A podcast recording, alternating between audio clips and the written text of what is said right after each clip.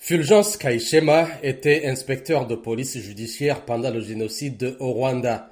Selon l'acte d'accusation, M. Kaishema a directement participé à la planification et à l'exécution du massacre de plus de 2000 Tutsis réfugiés dans l'église de Nyange, dans la commune de Kivumu, dans le nord-est du Rwanda. Il est inculpé par la justice internationale de génocide, complicité de génocide, complot en vue de commettre le génocide et de crimes contre l'humanité. Au cours de cette première comparution, la question de son extradition vers le Rwanda n'a pas été abordée. L'accusé a été placé en détention provisoire dans la prison de haute sécurité de Pulsmoor, près du Cap. La prochaine audience est prévue le 2 juin.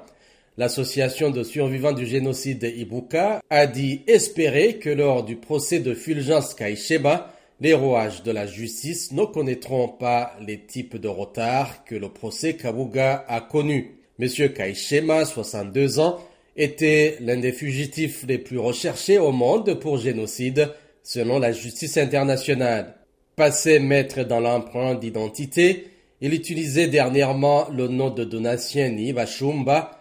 Il a été arrêté mercredi avec l'aide d'Interpol en Afrique du Sud.